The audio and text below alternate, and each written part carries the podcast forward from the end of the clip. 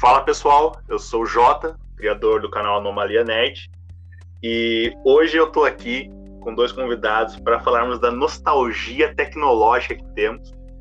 E a minha frase de abertura é: a tecnologia já tentou me matar algumas vezes. Por favor, continuem. E aí, pessoal, eu sou o Bruno mais uma vez aqui, agradecendo a oportunidade de falar sobre um dos assuntos que eu mais gosto. E eu quero deixar como frase: eu já usei disquete. É, foi longe, foi longe. Deus. E para quem tá assistindo esse para quem está ouvindo, na verdade, né? Para quem está ouvindo esse podcast e nasceu numa época em que não existem mais disquete, você não sabe o que é um disquete, é um cartão de memória grandão que é grandão só no tamanho. Porque em capacidade eles são minúsculos. E quem fala aqui é o Luke. Vim aqui mais uma vez para banir o Bruno. Ah, não, pera, para conversar com o Bruno. É, é sempre, essa, essa do Bruno vai ficar eterna. Droga. Bem, gente, dessa vez quem vai assumir o controle vai ser o nosso.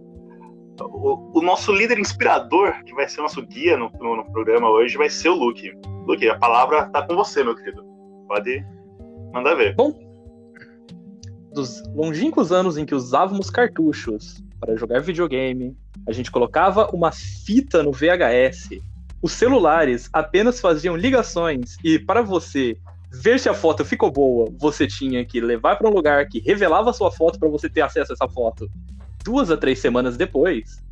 A nossa conversa vem hoje para estabelecer uma comparação, para quebrar paradigmas, para mostrar como dos anos 90 até agora o mundo girou muito mais do que ele deveria. Toca a vinheta, editor. a vinheta, editor.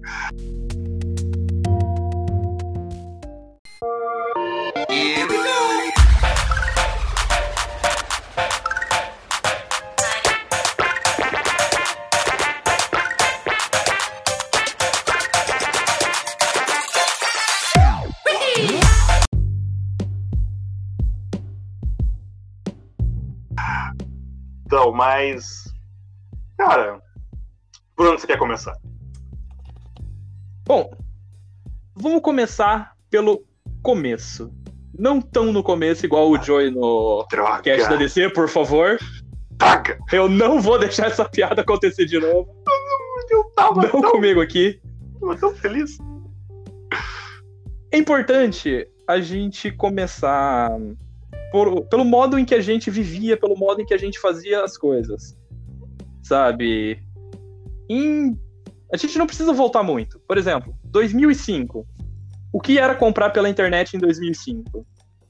A minha primeira compra que eu não fiz numa loja, ou quando eu queria vender alguma coisa, isso pode ser uma coisa totalmente nova pra galera de hoje. Que vocês podem nem. Isso é uma coisa que nem faz parte mais da vida de vocês.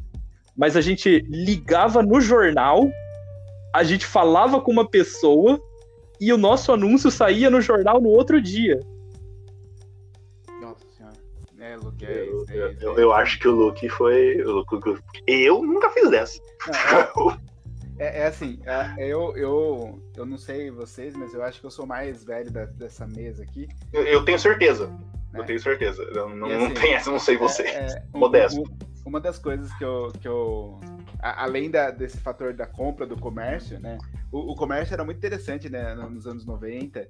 Né? Eu, eu nasci em 88, então no- nos anos 90, 95, 98, eu ainda era um, um jovem gafanhoto. E nessa época era muito interessante porque a gente, a gente via comerciais na televisão da, de, de qualquer coisa, ligava para lá, a gente para conseguir equipamentos novos, aparelhos novos para casa, a gente tinha que ligar efetivamente para esses lugares, né? E caso a gente quisesse trocar alguma coisa ou vender alguma coisa, como Luke disse, a gente tinha que anunciar no jornal. né? O jornal era, era o, grande, o grande ponto dali. Mas é, é, eu, nesse, nesse cenário, eu até queria falar que eu acho que eu fui a última geração que frequentou um, lugar mágico que era a biblioteca da escola. Né? Então, assim, en- en- entre, entre outras coisas, hoje em dia a gente vai na biblioteca não para fazer trabalho, não para buscar o conhecimento, mas simplesmente para talvez pegar um livro ou outro, né? Quem, quem gosta de leitura e tal. Mas na Wi-Fi. minha, na minha época, a gente. O Wi-Fi. Na minha época, né? E eu vou, vou ser o velho paia dessa mesa toda hora, porque eu sempre vou falar essa. essa na minha época. Essa é a sua frase de abertura. Na minha Essa é, a época. sua, essa é a a conjectura. Sempre vai começar com. Na minha época. É, eu, eu, eu vou ser o velho mesmo. Na minha época, a gente, pra, pra buscar um conhecimento, você tinha dois modos. Ou você comprava a, a Barça, que é, pasmem, uma Wikipédia com formato de livro, né? É como se você imprimisse a Wiki, eh, falando para os millennials eh, de hoje em dia, como se pegasse a Wikipédia, é, imprimisse ela inteira, colocasse num livro, encadernasse ela e, andasse com carrinho. Então, a Barça e as outras enciclopédias eram vendidas por vendedores de porta, na, porta a porta, era muito legal é, o rolê. Ou você tinha uma Barça, que era caríssima, ou você tinha que ir na- numa biblioteca. E você ia ter que, nessa biblioteca, identificar onde o livro estava catalogado, identificar qual era o assunto que você queria, abrir o livro, que é uma coisa que hoje em dia é impensável, né? Você ter que abrir um livro para indicar o conhecimento, né? Uma coisa bem interessante. Esse- esses anos 90, essa transição do, do, do mundo do mundo físico, né, para o mundo virtual, aconteceu de uma forma extremamente rápida, extremamente extremamente confusa né, para quem viveu nos anos 90. Voraz, não é? Eu não sei como foi a experiência de vocês, mas Então, é, pode falar. eu gostaria de dizer que nessa parte da biblioteca, é, eu fiz parte sim, tá? Eu fiz parte sim. Eu, eu, tenho, eu tenho como provar isso, inclusive, tá? Porque na minha quinta série, acho que isso era época de 2005 ainda, época que já existia internet, mas era aquela discada, eu acho, ainda, é, eu competi com todas as escolas de Itapetininga para ver quem fazia o melhor texto sobre nosso querido Coronel Fernando Prestes. E eu ganhei, cara, primeiro lugar. Porque minha mãe foi comigo na biblioteca, estudamos, entendeu? E eu fiz uma redação à mão, assim, ó. Papel ao maço. E, cara, primeiro lugar. Então, eu, eu tive, participa eu tive um, uma pequena participação nessa parte das bibliotecas para estudo. Eu fiz uso. Olha que interessante o quão, quão mais velho pai eu sou, né? Em Não, 2005 e- eu tinha 18 anos. Já, eu já tava Caramba. namorandinho já. Já tá- Eu já, eu já Não, tava... mas até aí eu tinha, eu tinha meus olhos, já tinha meus peguetes já, irmão. Não vamos discutir isso aí, não.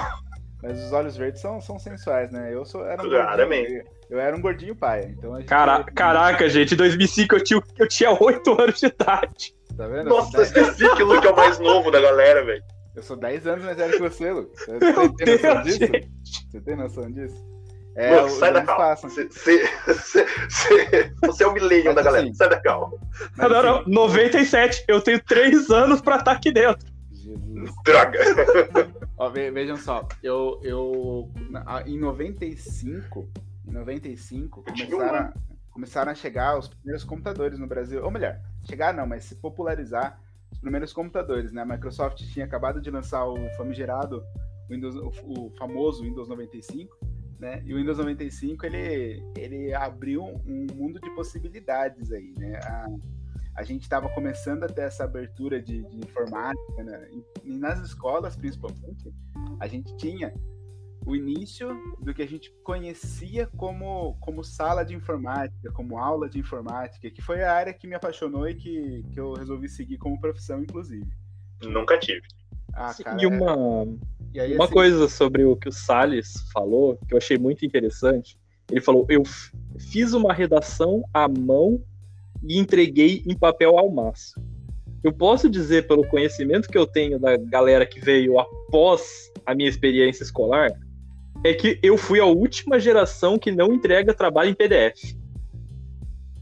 cara, Porque é incrível isso, cara. É, é incrível. Na minha época, se o professor visse, ah, pode ser digitado? Ah, digitado. Não, jamais. Hoje, o professor deixa extremamente lá frisado. Entregar trabalho digitado. Você pensa, e o formato que ele quer o trabalho e tudo mais. É- Pra mim é uma coisa que, pra quem foi sempre ensinado na escola, nunca faça nada digitado, sempre faça à mão, é uma coisa que eu não. É, é difícil pra mim entender. E eu sou um pouco mais próximo dessa galera que já não tem esse contato com um lápis, com uma caneta. Sim, sim. E eu, eu costumo falar que, que a grande revolução da informática fez com que as coisas elas fossem muito mais aceleradas. Né? A informática e a tecnologia ela não melhora ou piora as coisas, ela acelera. Ela acelera os acertos, mas acelera os erros também. Então a, a, a escola e qualquer outro aspecto que a gente for elaborar, ela, ela tem grandes vantagens nessa velocidade, mas ela tem grandes problemas também, né, dentro desse, desse perfil aí. Definitivamente. Principalmente num país com uma distribuição desigual como é o Brasil. Mas para a gente ficar não devagar tanto sobre isso, vamos pensar em consumo mesmo.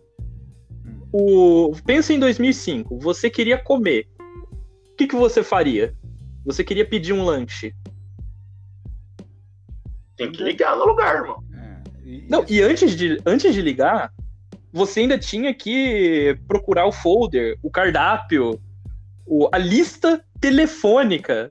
Galera, vocês têm noção que todo, todo ano em casa a gente recebia um livrão de página amarela que tinha os telefones das pessoas e dos lugares? Bruno e Lucas, onde vocês estão indo, gente? Ué, você não teve contato com a, a telefônica? Eu tive, velho, mas, mano, sabe aquele negócio que pra mim é um delírio coletivo? Tipo, nunca mais ouvi falar? Não, nunca a, mais ouvi a, falar, irmão. A lista telefônica é, é ainda diferente das páginas amarelas. As Sim. páginas amarelas eram era, era exclusivamente o nosso, o nosso iFood. Né? Assim, era no, nosso, onde você conseguia ver todos os anunciantes possíveis. E aí você tinha a lista telefônica, que era uma bíblia do, do, em formato A4 gigantesca que havia desafios ainda na televisão de quem, qual era o homem mais forte que conseguia rasgar uma lista telefônica no meio.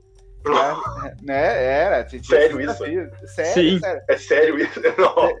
Tem, tem Eu acho que essa é a única utilidade que as listas têm até hoje, porque ainda continuam esses concursos.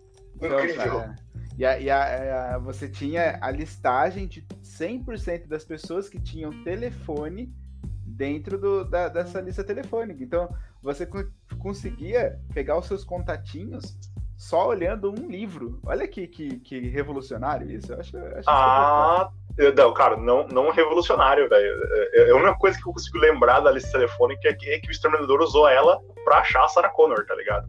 Então, mas é por isso mesmo. Olha que. que Acabou o rolê, velho. Não quem, queria quem, ter meu número lá. Quem precisa de, de GPS ou quem precisa de, de Google, se você tinha uma lista telefônica? E, era, e outra coisa, outra coisa, a, a, minha birra com tecnologia começou em Exterminador do Futuro. A partir do momento que uma máquina utiliza-se de coisas maquinárias para tentar me matar, eu tinha mais medo de Exterminador do Futuro do que eu tinha de Jason, velho.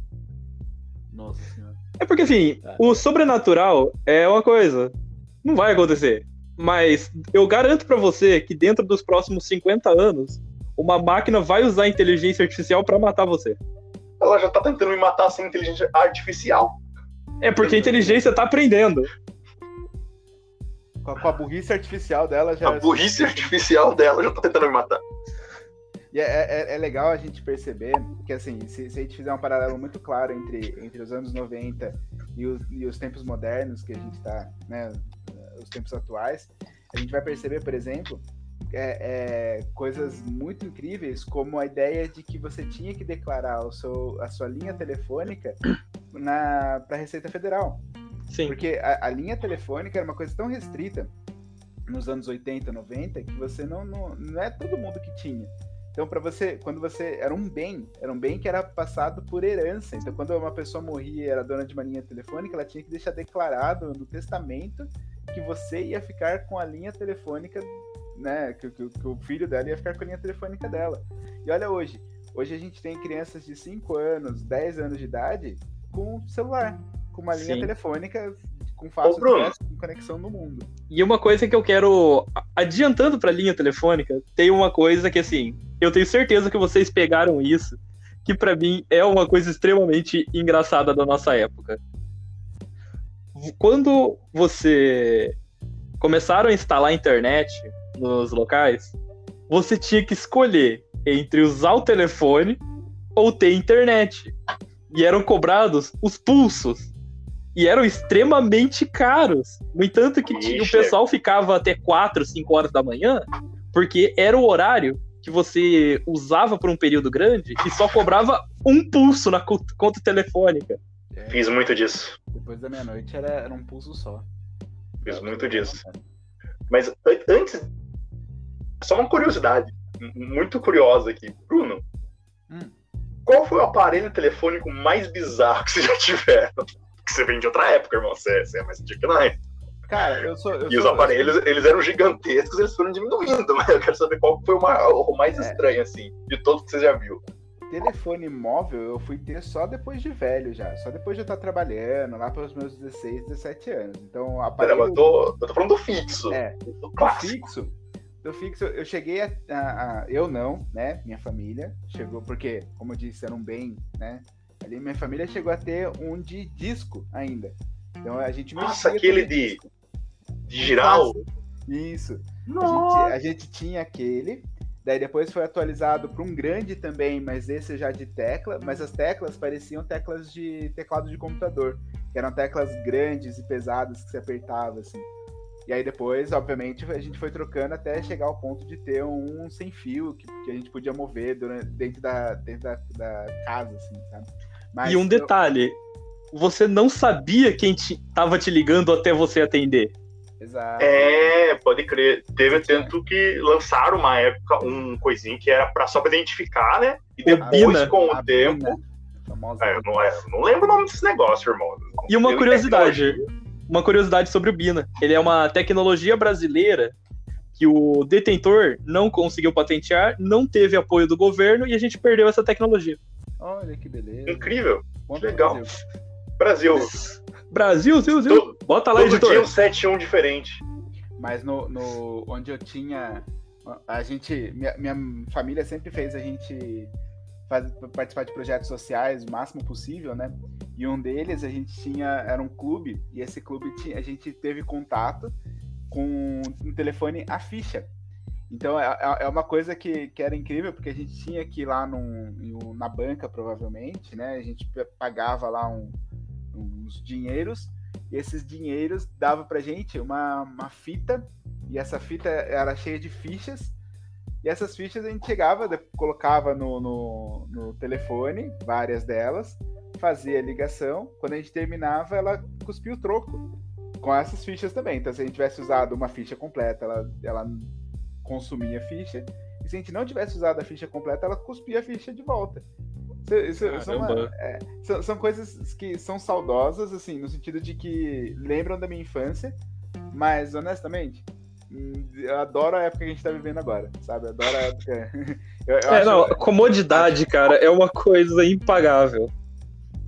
Hoje em dia, a gente tem nas nossas mãos um computador melhor do que o computador que foi para a Lua. Né? Apollo 11, o computador da Apollo 11 era comparável hoje em dia a uma calculadora do Xing Ling, assim. Definitivamente. Então, são, são, coisas incríveis que, assim, mostram o potencial da, da humanidade. A gente chegou até aqui graças a essas tecnologias toscas e antigas, mas ter o mundo na palma das mãos, literalmente, faz com que a gente tenha um potencial muito grande, que eu acho que às vezes é não, não, não tão aproveitado quanto deveria. Quer dizer que não às vezes, né? 90% das vezes é não aproveitado. Eu sou a prova disso.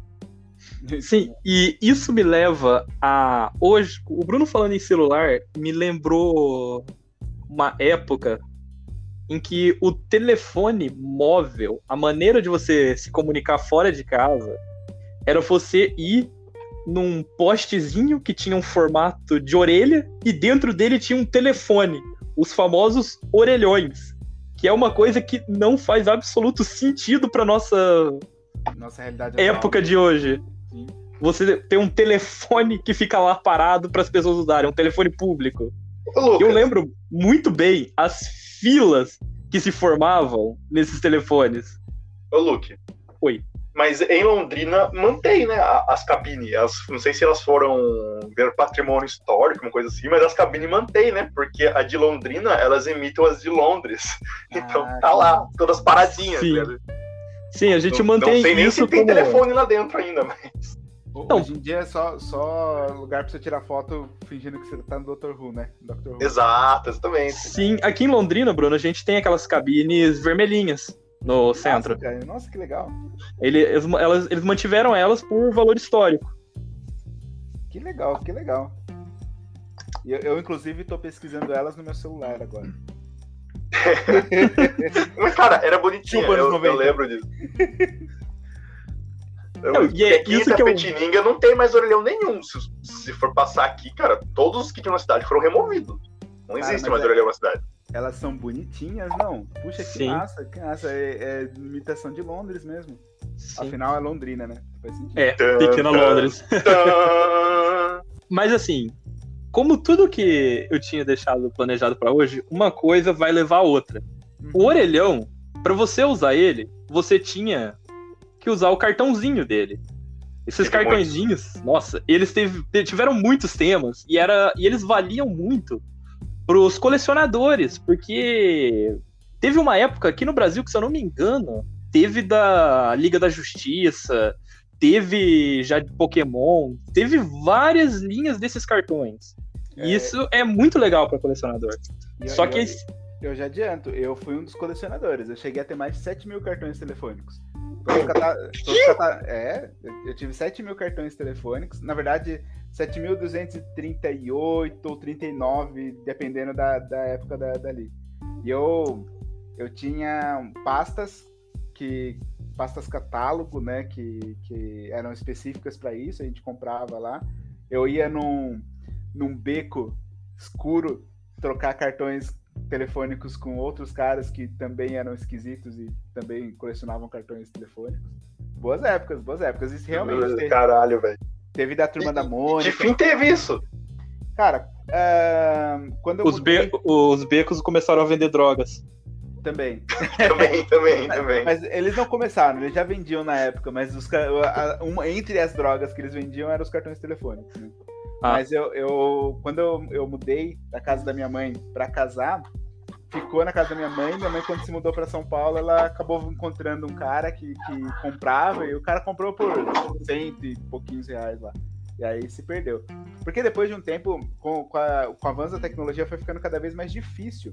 Mas eu lembro que. É difícil encontrar cartões telefônicos. Mas eu lembro que durante uma boa época, eu mobilizei a minha família inteira a sempre que visse um, um, um orelhão, passasse a mão em cima do, do orelhão para ver se não tinha sobrado algum cartão.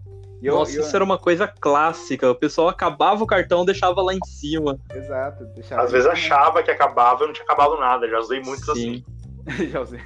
E, e assim, é, era, era, muito incrível, assim, porque é, eu tinha coleções, entre outras, coleções que formavam quebra-cabeças, coleções que, que né, quando colocadas uma do lado da outra, faziam uma imagem completa coleções que eram comemorativas, estilo é, as moedas, por exemplo, que saíram da, das Olimpíadas, né? Você tinha. Uhum.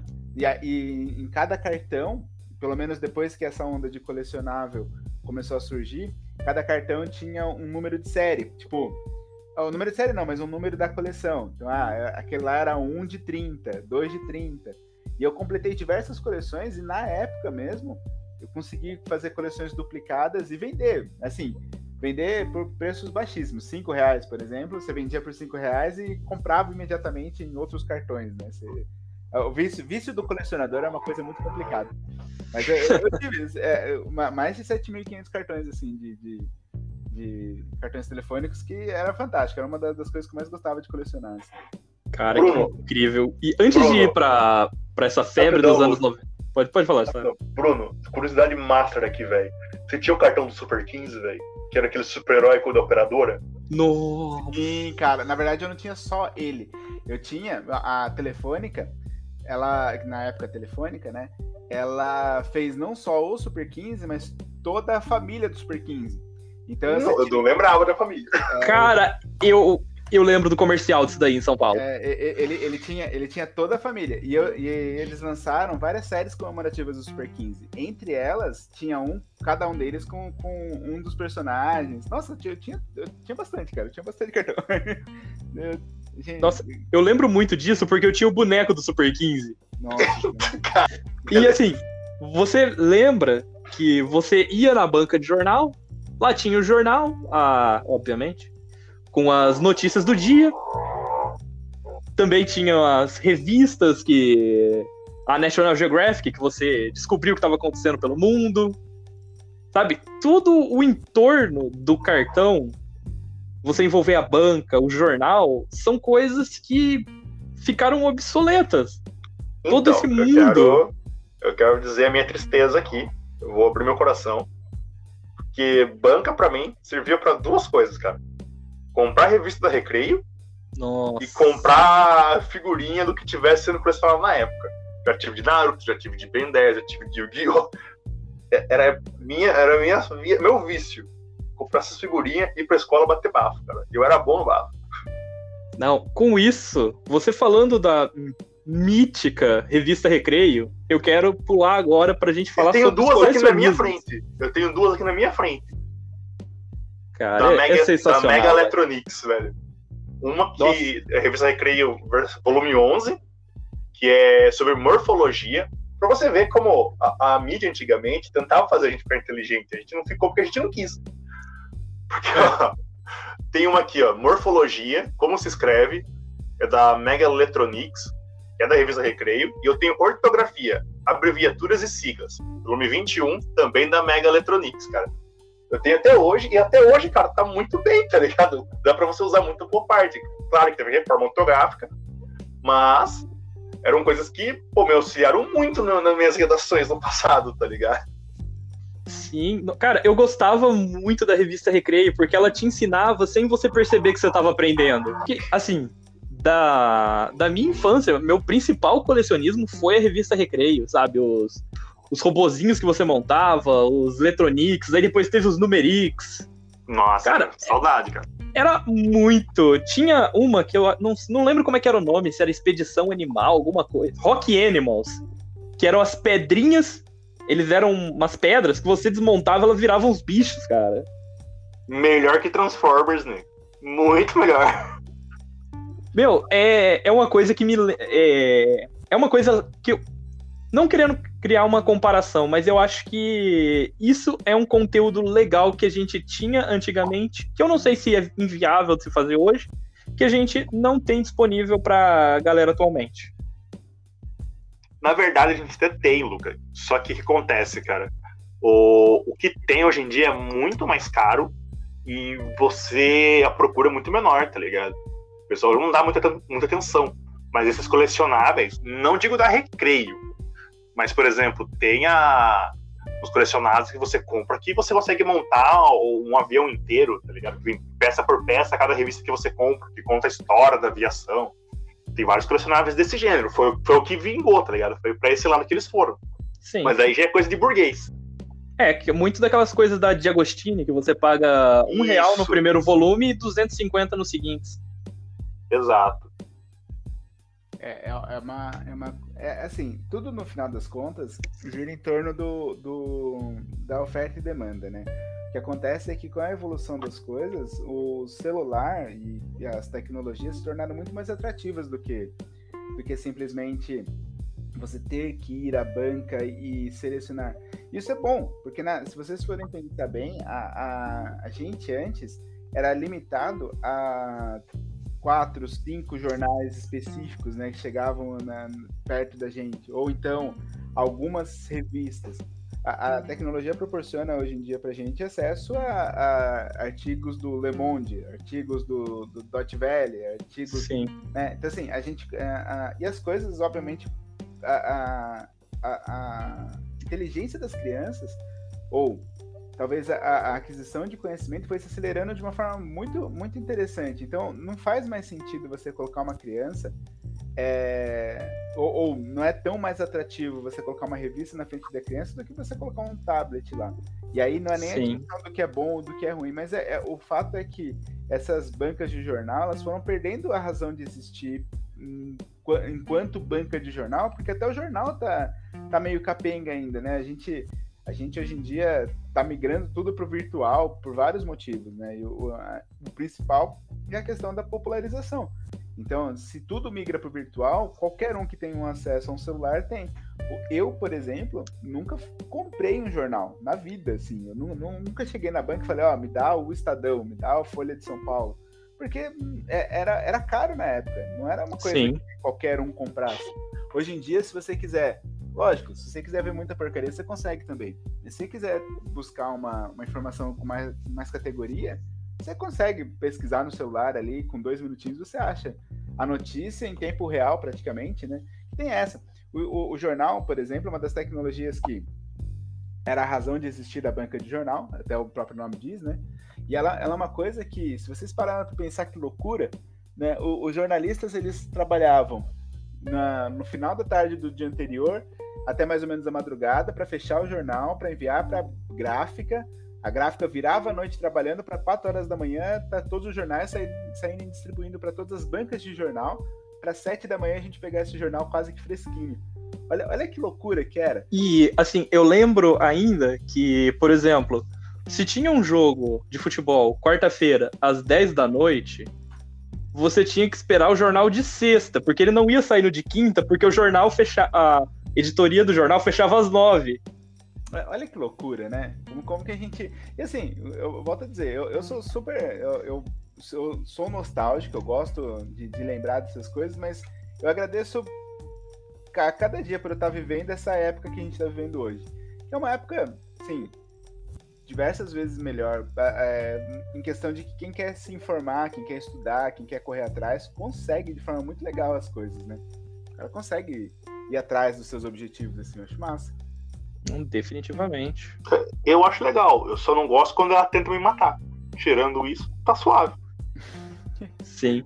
E assim, Mas, pra deixa, encerrar. Deixa eu contar essa história não, não. rapidão. Porque tá, deixa eu só encerrar falando. a parte da recreio. deixa eu só encerrar a parte da recreio. Que é uma coisa que é impensável para hoje em dia. No final, não só da recreio, mas de todas as revistas, se, se você queria fazer um comentário, você tinha que enviar uma carta para a editora. Você enviava uma carta, alguém selecionava a tua carta, a carta fazia um é... resumo e colocava na revista do mês seguinte. Só, só, só para entender, carta é tipo e-mail, só que analógico, é isso? Isso, você escrevia um papel, colocava no envelope, colocava um selo, levava no Ai, correio. O, car... o e o correio levava pra editora. Você tem noção que a gente. Vocês Alguém têm noção já que a gente passou por além do Bruno? Nossa senhora, eu me senti agora no, no século Tome, tome, receba. Eu, eu, eu, me senti agora um, um, um nobre do século XIX, com a, minha, minha caneta, meu, meu, minha pena né? Meu tinteiro, um mata-borrão, né? Isso. Caralho.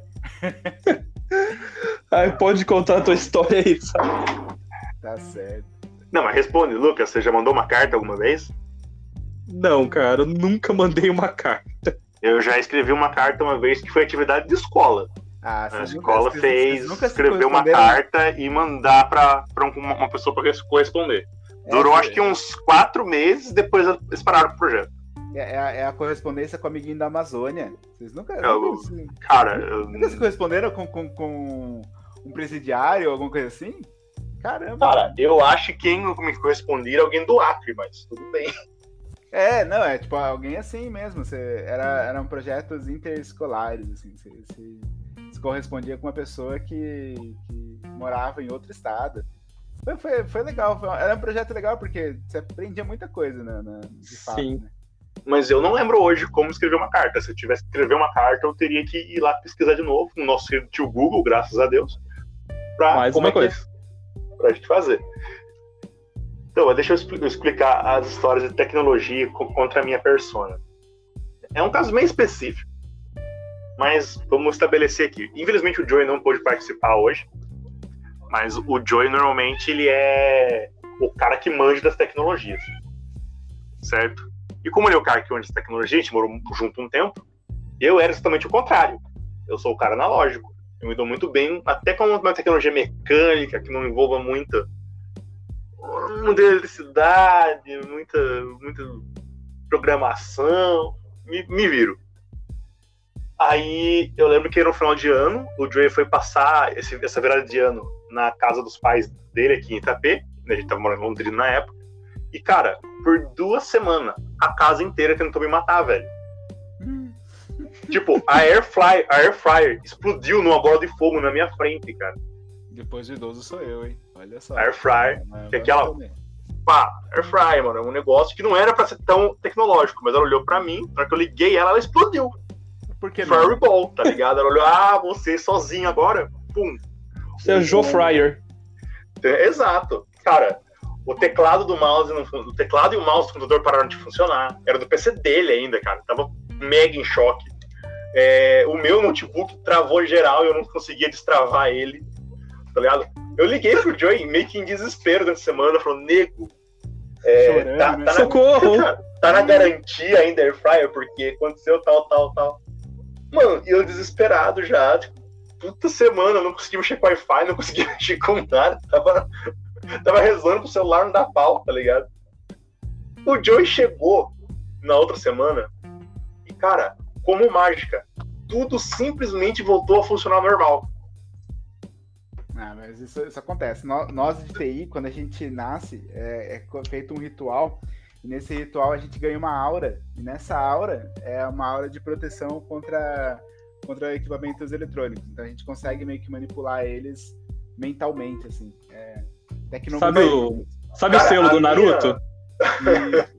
É É selado o Windows NT. Nossa senhora, não fale nem Windows NT não, mano. Nossa senhora. Jesus. Não, não vamos falar desse assunto, não. Nossa, começa a cara aqui. Cacete. Dá gatilho, né? Nossa senhora, dá gatinhos, dá gatinhos. É, é, da gatilho. Cara, mas aquele negócio. Eu, achei muito, sur- eu fiquei muito surpreso, velho, porque, mano, até a Air Fryer, que tipo, tinha literalmente explodido, tá ligado? Ela tinha pego, fogo, velho. Voltou a funcionar. Ele Mas- colocou na tomada, funcionou normal. Eu falei, mas ué, Filha da mãe. que desaforo é esse? Comigo você explode. Na mão dele, falta você fazer um café. Entendeu? Isso que você nem é uma cafeteira. Como assim? É, mas Então, Acontece, esse acontece. dia foi a prova que eu tive que a tecnologia me odeia, tá ligado? Daquele dia em diante, eu tornei o, sentimento recíproco. Só uso quando extremamente necessário. um homem à moda antiga. Sim, eu sou, eu cara. fico, eu, eu gosto fico. de escrever à mão. Eu gosto de anotar as coisas. Cara, tava conversando com a, com a, com a minha guria, né? Aí ela, ela te falando, ah, você tem que anotar as datas. Eu falei, não, por que eu vou anotar as datas? Eu marco no celular. Ela, você lembra de marcar no celular? Eu, não. Não, não. Mas no papel você lembra? Eu, é. Então. é um ponto, literalmente. Eu lembro de tudo que eu marco no meu caderninho, que eu tenho um caderninho de anotações, eu lembro de olhar. Mas, cara, se eu coloquei no meu celular, vai ficar perdido no limbo, tá ligado? Fica lá. Nossa, isso é uma coisa que eu, eu não sei se vocês têm, se isso é exclusivo da nossa geração. Eu posso deixar anotado no WordPad, eu posso anotar no calendário para deixar uma notificação. Mas se eu não tiver uma coisa física que eu anoto lá o que, que eu preciso fazer, eu não vou lembrar. É, mas isso, isso é muito de. não, Eu acho que não é de geração, mas acho que varia de pessoa para pessoa. Porque eu sou exatamente o contrário. Se eu não, tenho, se eu não anoto em algum meio digital, eu esqueço totalmente de, de que aquilo está anotado.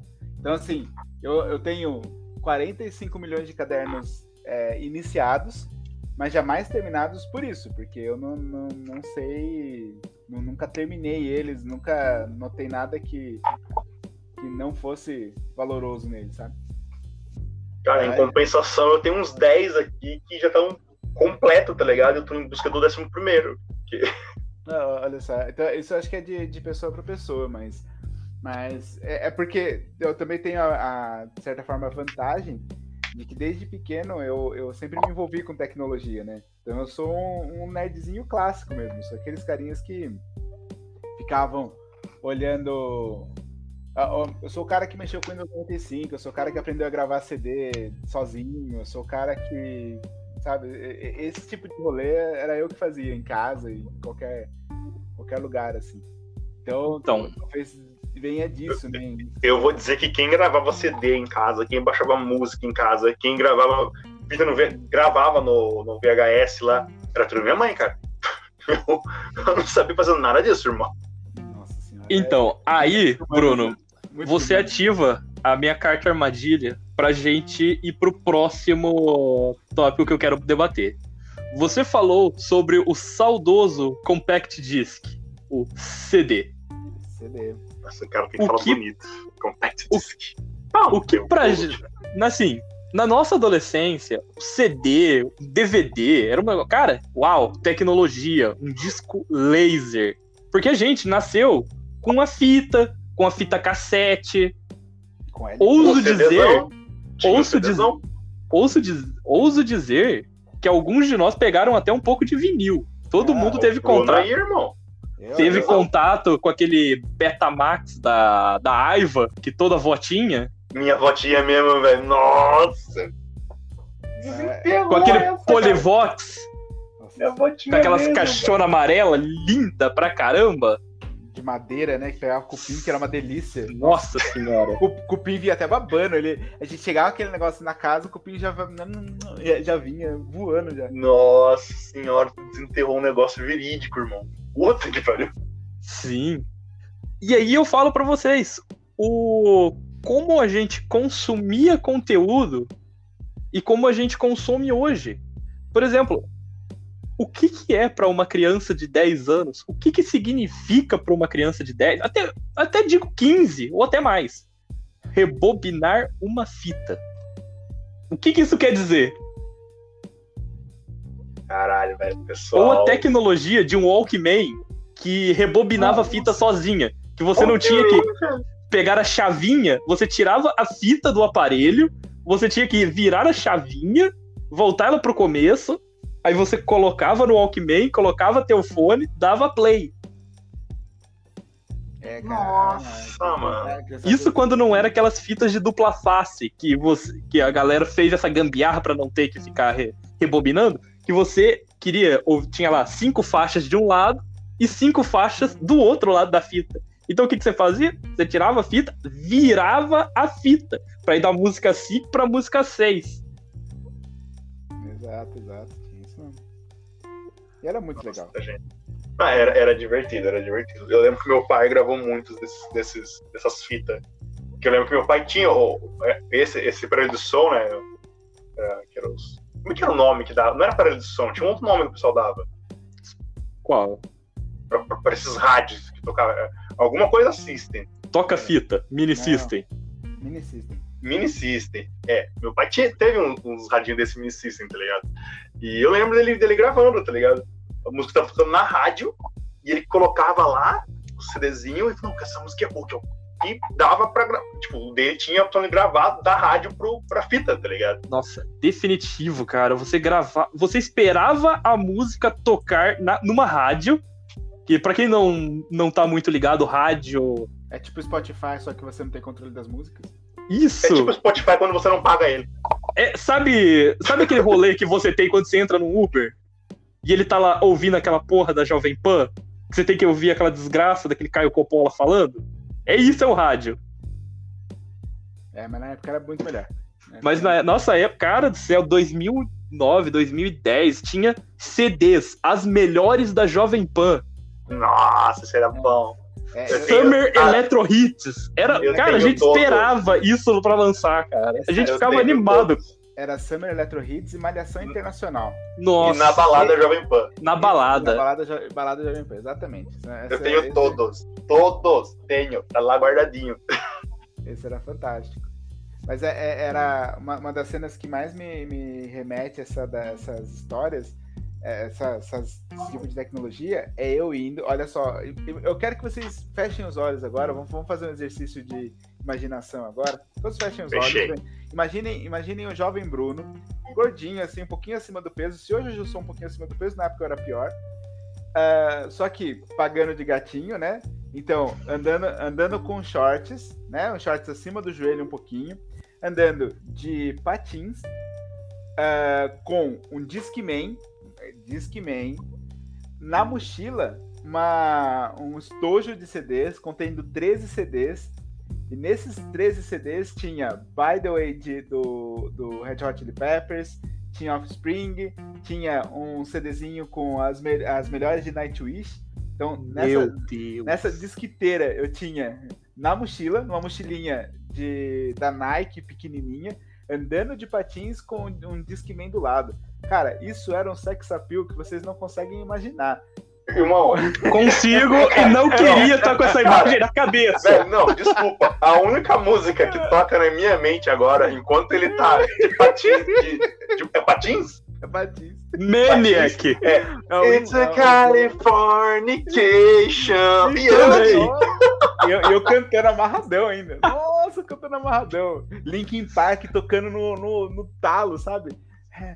Ah, Nossa, cara. Que, que... Não, cara, Linkin. Park me lembra aquela coisa que era o sonho do moleque do que nasceu entre 95 e 2003. O MP3 em forma de pendrive. O MP3 em forma de pendrive. Que na verdade a gente não sabia nem que existia pendrive, né? A gente lembrava do MP3. Sim. Aquele que mudava de cor a telinha. A- a- Nossa. Que ele era coloridinho, que tinha o negócio pra você pendurar no chaveiro. Nossa. É, era, cara, eram o os que que era melhores, aquilo? os melhores 128 megas das nossas vidas. Sim. Cabiam umas 40 músicas. Era muito legal, cara. Nossa, que sonho. Cara, Aquelas vai, músicas em lembro, 128K. eu lembro. Nossa senhora, era muito bom, era muito bom. Nossa, como assim, eu lembro. O- hoje, hoje em dia, é, é até, é até assim, o, o Brasil é uma, uma- Brasil é uma terra de ninguém mesmo, né?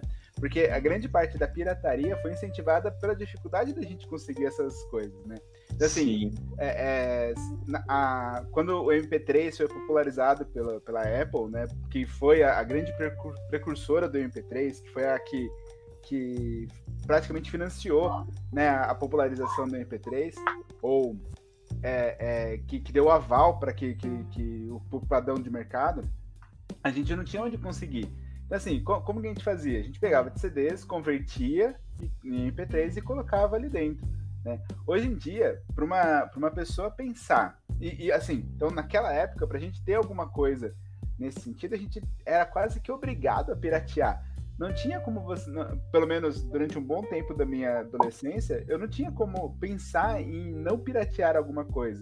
Porque tudo era muito caro, tudo era muito difícil de você conseguir, tudo era muito complicado. Você paga- pagar um dólar por música, para mim, sempre foi impensável. E aí, hoje em dia, se você con- conversa, sei lá, com uma com um adolescente de hoje, ele não vê sentido, e eu concordo plenamente, em você piratear nada. Porque, veja, por exemplo, Definitivamente. música. Música, você paga aí 12 reais no Spotify, você tem todas as músicas de tudo quanto é lugar sem trabalho. Né? Você- o, o trabalho, eu fico pensando nisso, porque o trabalho que a gente tinha para fazer determinadas coisas. Deixa, deixa eu citar um exemplo para vocês. Eu tinha um DVD do Gorilas. O DVD do Gorilas era um dos meus favoritos. Eu, eu era daqueles que chegava em casa, colocava o DVD do Gorilas e ia, ia sei lá, é, tomar banho, ia almo- jantar assistindo o show do Gorilas. É, e eu queria aquelas músicas. Só que na minha época eu não ia conseguir internet para fazer download de todas as músicas, ainda mais não tinha nem site para isso, não tinha Sim. essas coisas. Então, olha só que rolê. E aí, né, eu, como nerdzinho da informática, achei um programa que ele separava as faixas de áudio do DVD do vídeo. E aí eu, eu fiz isso no, no computador da escola. Eu consegui separar os dois. Eu selecionei as músicas, eu recortei as músicas que dava para recortar e coloquei no meu MP3. Hoje em dia, se eu quero ouvir gorilas, eu, eu falo, ok, Google, tocar gorilas no Spotify. Ele me abre a discografia completa do Gorilas.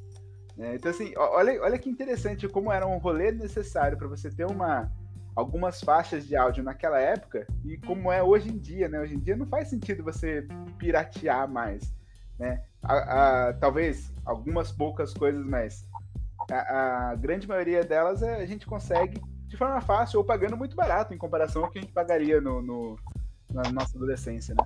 Então, e definitivamente, eu ainda acrescento duas coisas. A primeira é sobre a pirataria em si. Eu acho que hoje em dia ela é muito dispendiosa e muito cansativa. É muito mais fácil você ter o conteúdo na, de forma legal. E a segunda coisa que eu acrescento é. Porque a gente. Até se a gente for voltar sobre o podcast sobre animes da semana passada por que, que os animes esfriaram no Brasil? Porque não tinha como a gente ter acesso mais, assim, dos anos 2000 até 2010.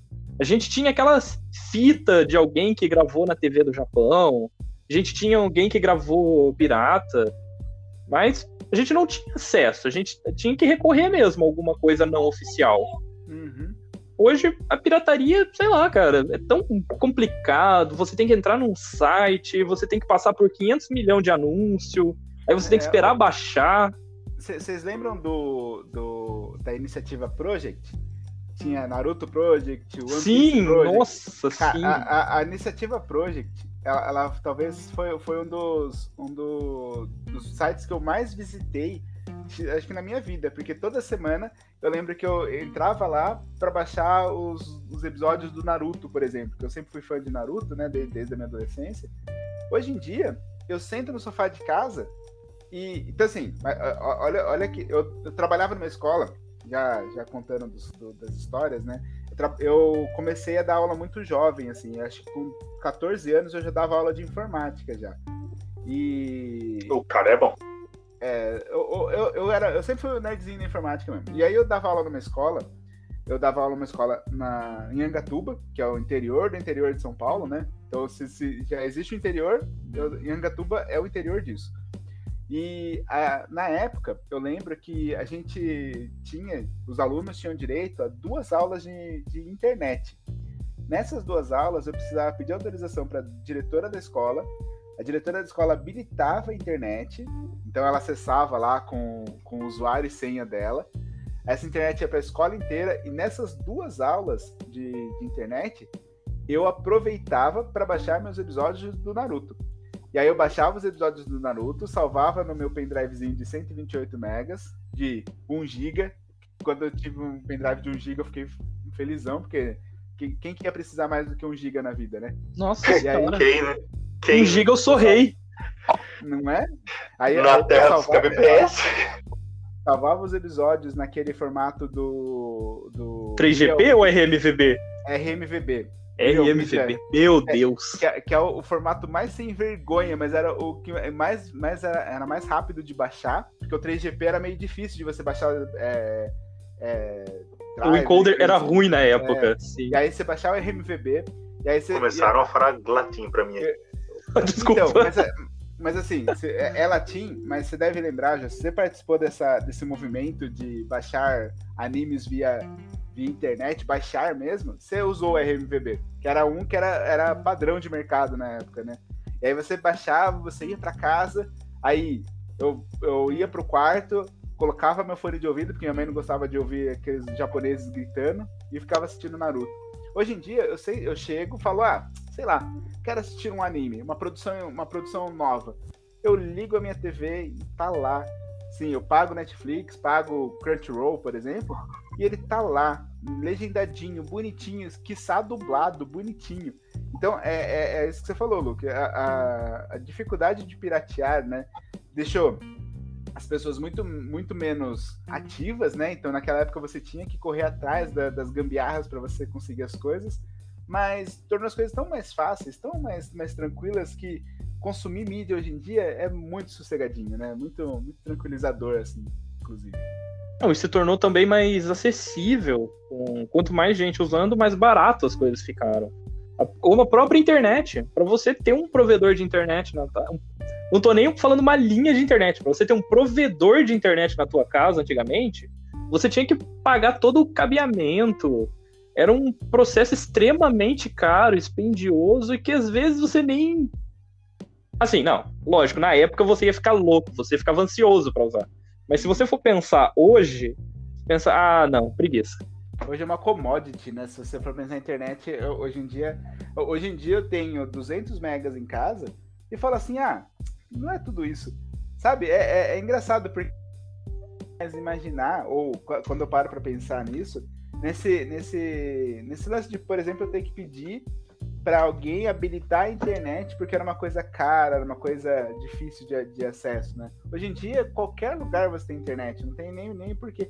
E, e até internet móvel, ainda assim é muito barato. Então são, são coisas bem, bem interessantes isso. Eu, eu como eu disse, eu, eu lembro com, com saudosismo, mas eu amo essa época que a gente está vivendo.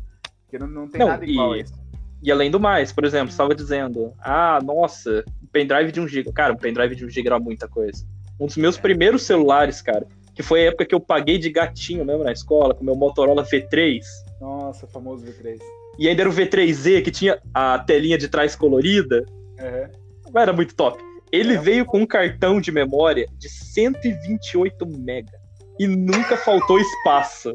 Nunca faltou espaço. Também, nunca também, faltou aquela, espaço. Aquela câmerazinha VGA do V3 era muito sem vergonha, né, cara? Era muito sem Mano, vergonha. era muito ruim. Só que, cara, quando você fechava a tela e você conseguia tirar a foto com a câmera frontal saindo. Frontal não, a câmera. A única câmera que tinha. A única, não era frontal traseira, era a única.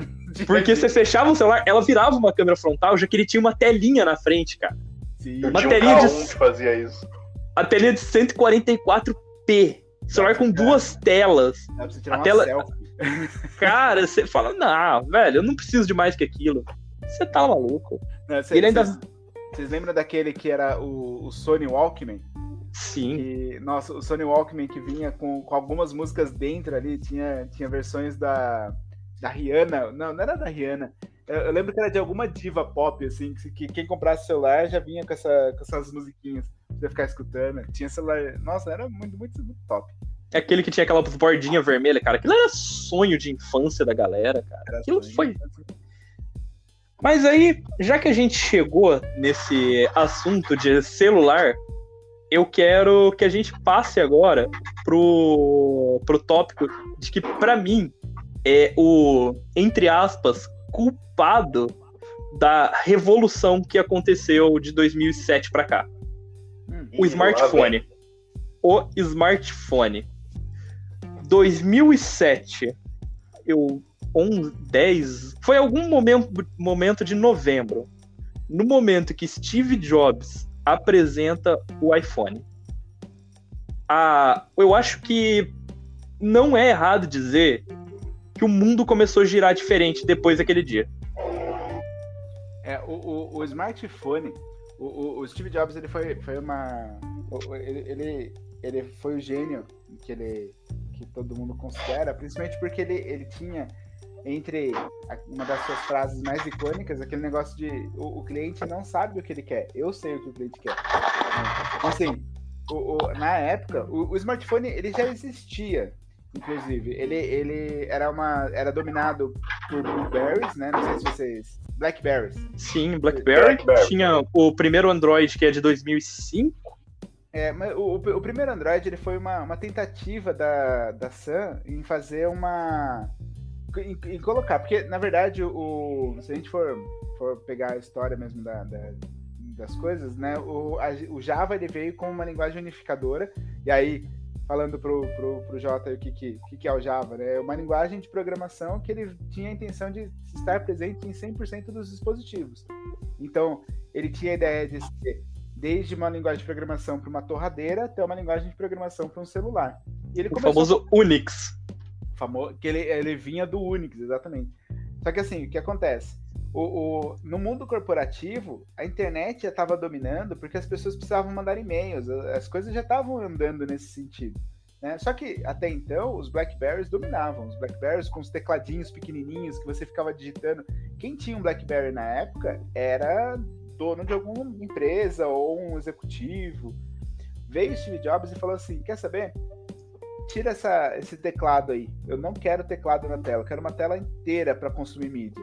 E isso foi a grande sacada, porque a partir do momento que ele saiu de um ambiente corporativo onde você precisava escrever um e-mail e passou a ser um, um, um reprodutor de mídia, fez com que o smartphone e todas, a, todas as outras empresas vissem no, no, no iPhone, principalmente, a, a, grande revolução, porque elas entenderam que uma, é, eu, eu comparo a, o, o advento do iPhone com a, a mesma ideia que o, que o mesmo Steve Jobs, junto com, com, com o Wozniak, tiveram na, no início da informática, que assim, putz, eu tenho, eu tenho uma coisa que é corporativa e que é usada só por grandes empresas. Não, peraí, vamos pegar e vamos colocar isso na mão da dona de casa.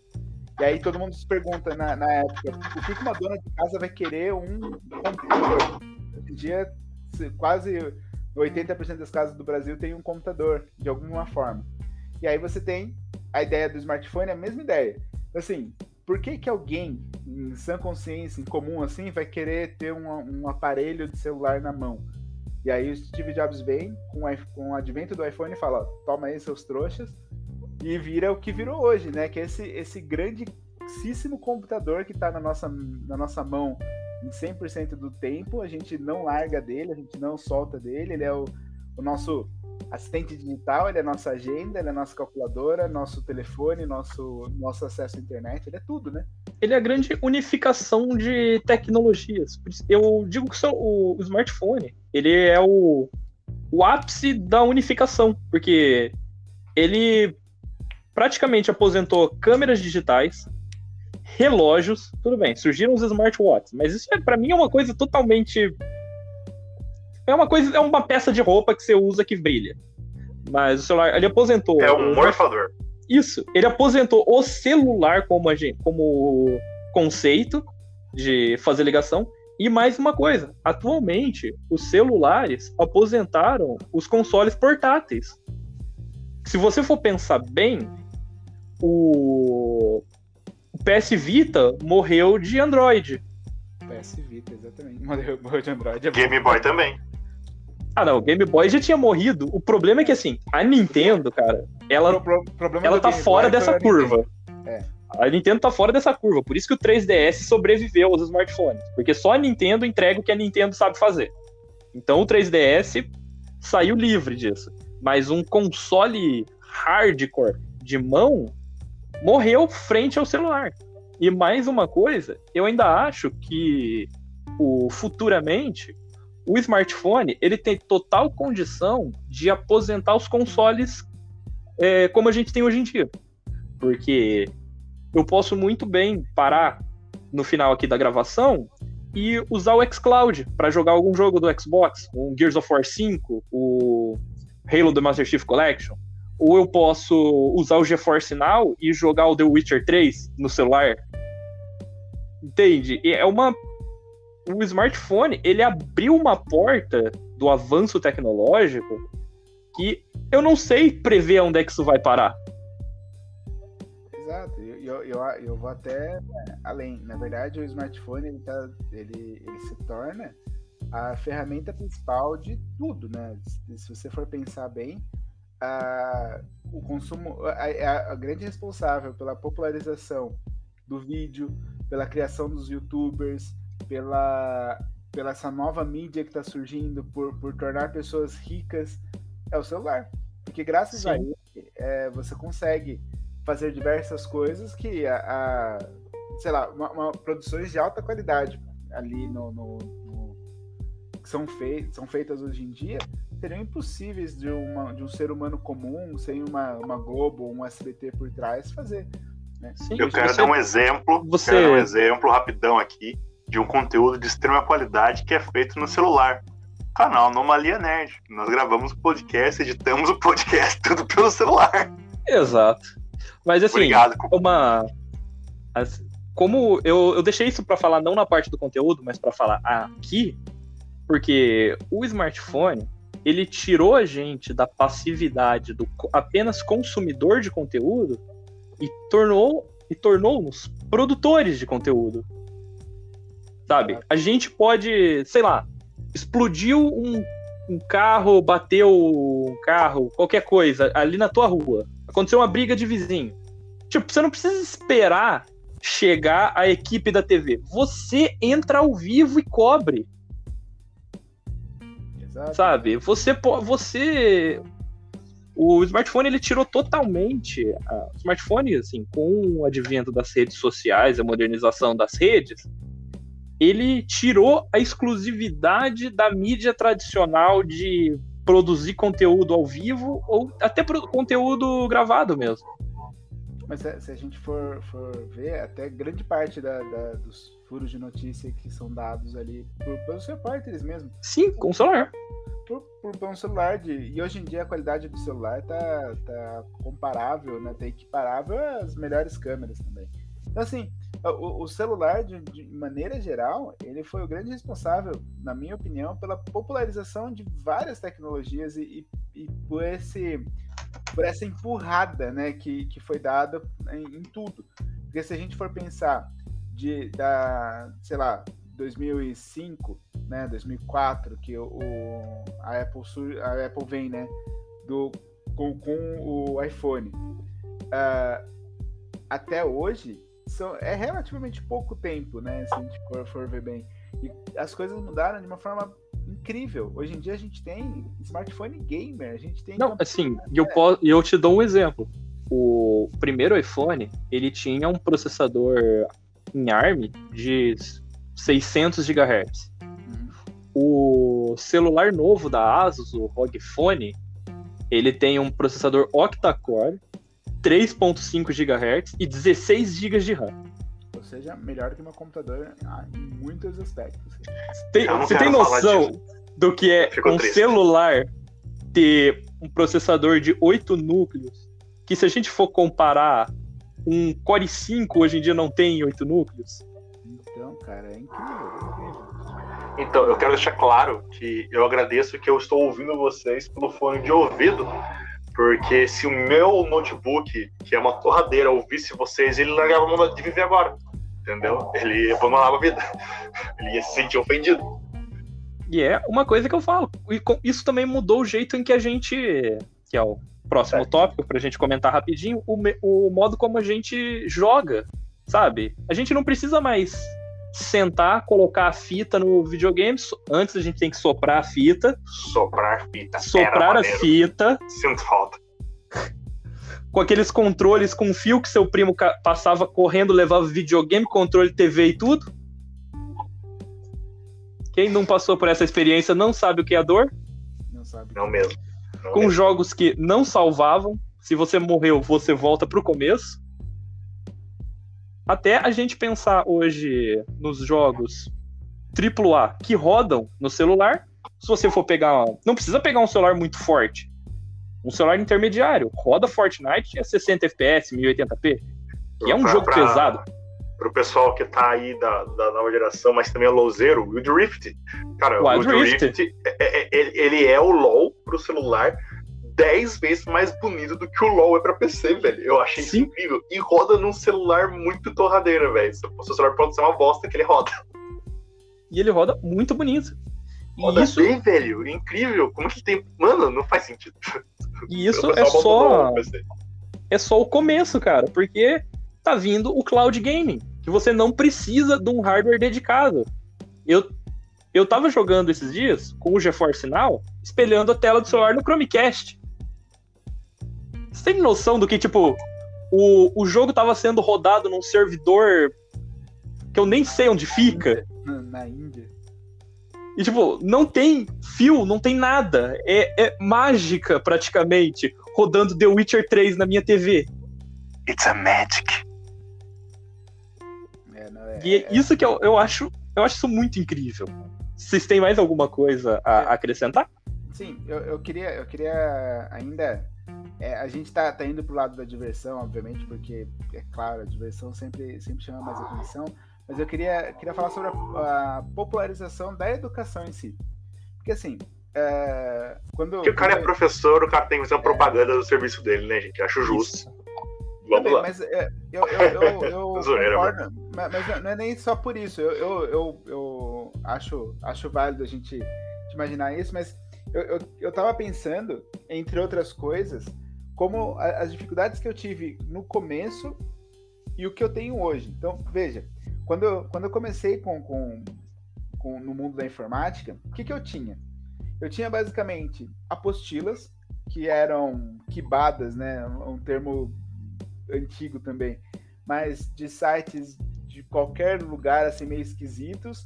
Às vezes a gente tinha que aprender as coisas muito na mão. Se eu quisesse fazer alguma coisa diferente, então Vamos supor que eu quisesse aprender, sei lá, web design. Eu tinha que me virar e entender os conceitos através de livros e apostilas que eu lembro que a gente comprava de, de outros lugares. Hoje em dia, não só temos acesso a bilhares de cursos gratuitos, tanto, tanto, nas plataformas, tanto no YouTube quanto em outras plataformas também. Então, a, a, sei lá, o, o Coursera, o Khan Academy, Fundação Bradesco, o, a Udemy, todos eles têm, são cursos de tudo que você quiser aprender. Então, assim, antigamente, o, o, conhecimento ele ficava restrito a tão poucas pessoas que isso se tornava muito caro. Com o celular, com a popularização da informática, com os computadores, fez com que as pessoas pudessem efetivamente ser o que quiser, a hora que elas quisessem. Eu tava, tava pensando esses dias mesmo, eu comecei a fazer um curso de Python, que é uma, uma linguagem que está na moda hoje em dia. Se eu quisesse aprender Python, no mesmo cenário, vamos supor que Python já existisse e fosse tão popular quanto é hoje, em 2005, cara, eu ia ter que, sei lá, me virar para entender como que aquele negócio funcionava. Hoje em dia, eu abro, eu abro o YouTube, dito Python, aparece, sem brincadeira nenhuma, 13 mil resultados de pesquisa de sites, de, de cursos falando, ou de pessoas falando sobre Python. Olha que interessante esse paralelo, né? E aí, dito isso, na educação mesmo, a informática ela, ela teve uma, um impacto tão grande, porque os professores à época, né, em 2005, 2004, até um pouco antes, eles eram extremamente conteudistas. Isso significa que o professor ele tinha um domínio da sala porque ele conhecia, ele sabia, ele estudou para isso.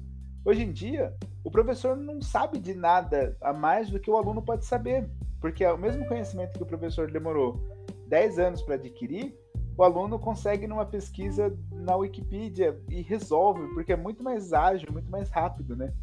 Então, então a gente tem esse, esse paralelo. A informática, ela, ela fez com que a educação, né, ou ao menos o conteúdo, fosse muito mais acessível para todos. E, é, e, é por isso que é importante cada vez mais nós termos informática em, em bairros com menos favorecidos, né? Porque a, faz com que a educação chegue mais rápido e com melhor qualidade a esse, esse povo que precisa ter essa educação mais rápido possível, né, para sobreviver num, num, mundo tão competitivo quanto o nosso. Evidentemente, cara, eu não poderia concordar mais com você. Bruno, eu acho que eu acho que a gente só consegue resolver esse problema tanto de desigualdade social quanto de falta de acesso à informação levando informação de qualidade. Porque isso é uma coisa que, olha, eu tenho que deixar claro que eu tenho uma postura extremamente crítica ao atual governo. E eu acho uma extrema Sério, sacanagem cara? eles terem. Diga, né? Ele terem vetado o internet para pessoas de comunidade. Sim. Eu acho isso o, o, a extrema tentar colocar o povo numa bolha, porque as operadoras oferecem planos gratuitos para o WhatsApp. E é pelo WhatsApp que circula o quê? Desinformação. É. E, e, assim, é interessante a gente observar que, que e, e é o que eu sempre digo e eu sempre defendo, que tecnologia de forma geral, independente de, da, da, do nível dela, ela é uma ferramenta. Então, quando, quando eu, eu dou essa aula, principalmente, porque eu sempre tento conscientizar meus alunos também, quando eu falo sobre isso com eles, eu, eu faço uma analogia com um martelo. Assim, se derem um martelo na minha mão, eu, um, um nerd que, que gosta de informática, eu vou no máximo, no máximo martelar meu dedo. Isso eu vou xingar a mãe e vou jogar fora o martelo. Se der um martelo pro meu sogro, que é um pedreiro renomado, que já construiu diversas casas, o cara monta uma casa do nada. Então, assim, a, a, a ferramenta, ela só é boa quando quem está usando é bom também, quando quem está usando sabe utilizar.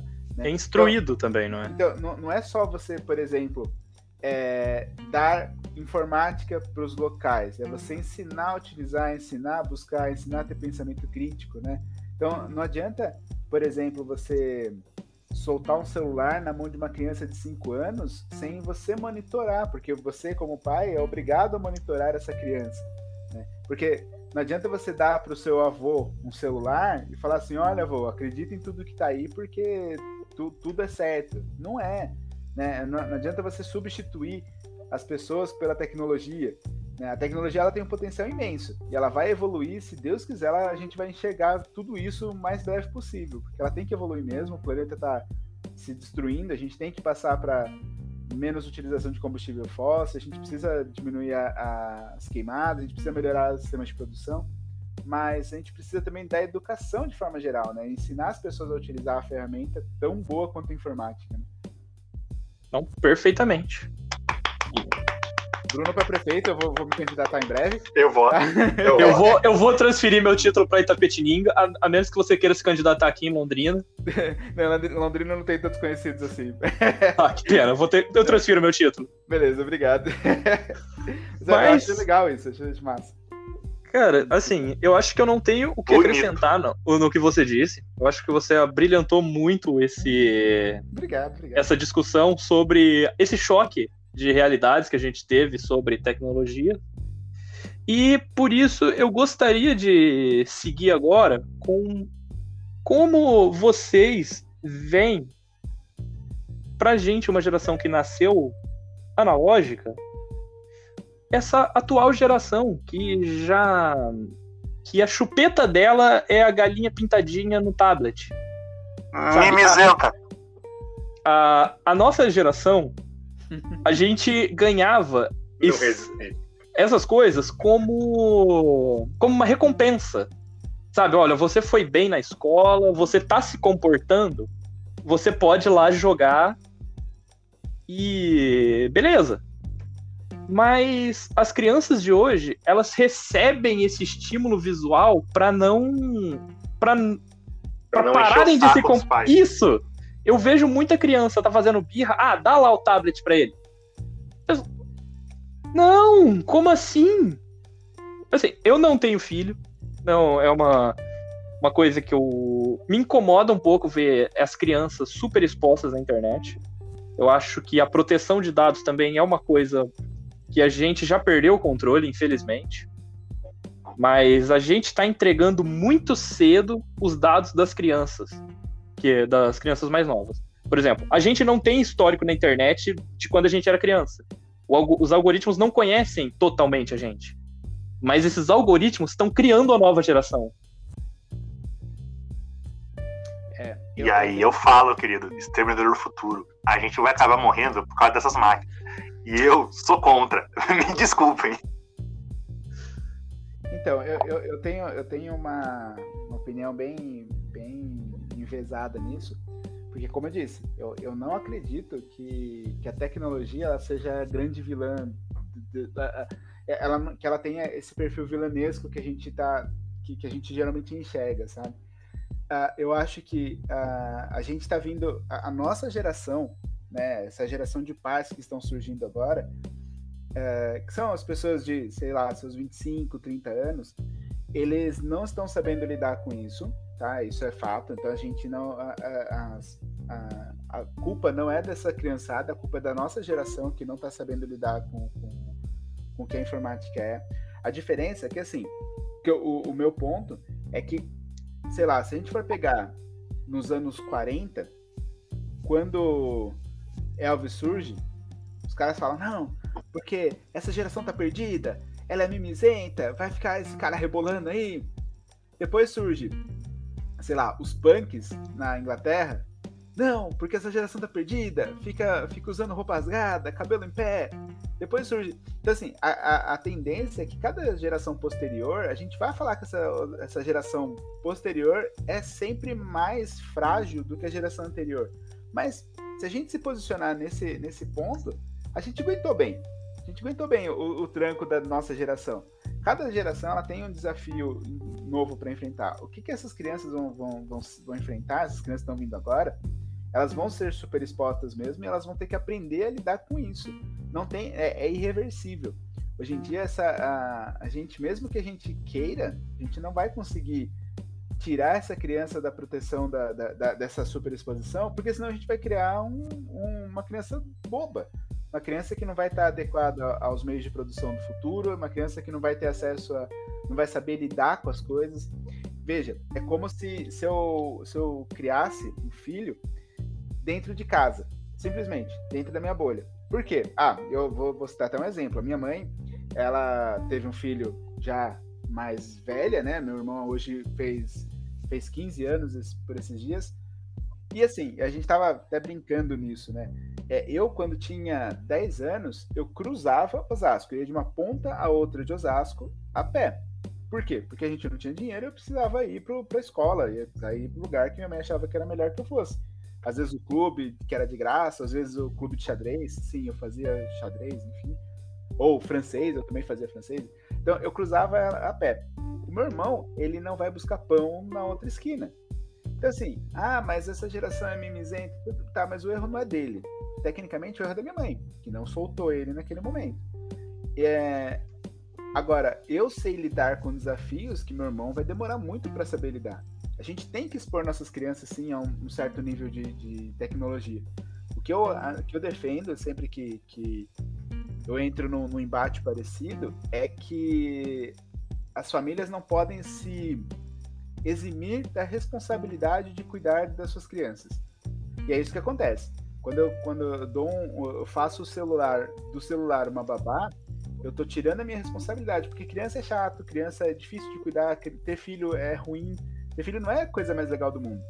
Né? As pessoas têm, é legal, legal treinar, mas quando elas têm é, é, é, complicado, né? não é fácil.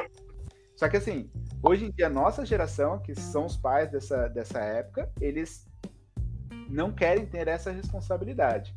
Mas já em breve, não vai ter como escapar. A gente vai ser, a gente mesmo já é bombardeado de informações a todo momento. Então a gente tem que ensinar nossos filhos a lidar com isso. Assim como minha mãe me ensinou a lidar com avenidas movimentadas. A gente tem que ensinar eles a lidar com isso para que quando eles cresçam, eles saibam se proteger não só com os dados, enfim, mas até proteger o psicológico mesmo, para se desligar de vez em quando, para deixar o WhatsApp no canto. Né? A gente tem que ensinar eles, porque vantagens existem. Né? E são muitas, inclusive. Hoje em dia, se uma criança, eu volto a dizer, se uma criança quiser aprender Python, com 10 anos de idade, ela consegue acessar o YouTube e aprender Python. Coisa que se eu quisesse, com 10 anos de idade, aprender Python, eu não ia conseguir tirar o dedo da boca. Né? Então, é uma diferença muito grande. Mas, como tudo na vida, existem desvantagens também. Então, é, eu... assim, o problema é que, por exemplo, Salles e eu, a gente aprendeu o filósofo Piton. Piton. a gente tinha a opção de aprender vida. coisas úteis. Mas fazer o quê? Depende da quantidade de força de vontade que você tem de pegar alguém. É. Infelizmente, uma letra, um Hzinho ali estragou a nossa vida. Entendi. Tá certo, tá certo. Mas eu, eu, eu, eu, sou dessa opinião. Eu não acho que a gente deva tirar as crianças da, da, desse convívio com informática de maneira geral, porque é o futuro. Então, assim, a, da, da mesma forma que eu, eu, eu faço esse trabalho ativamente mesmo, de tentar convencer os pais da, da, dos alunos para quem eu dou aula, dos pais de, de, com, com crianças de 14, 15 anos, de que não existe mais aquele negócio de você só poder ser advogado, médico ou engenheiro.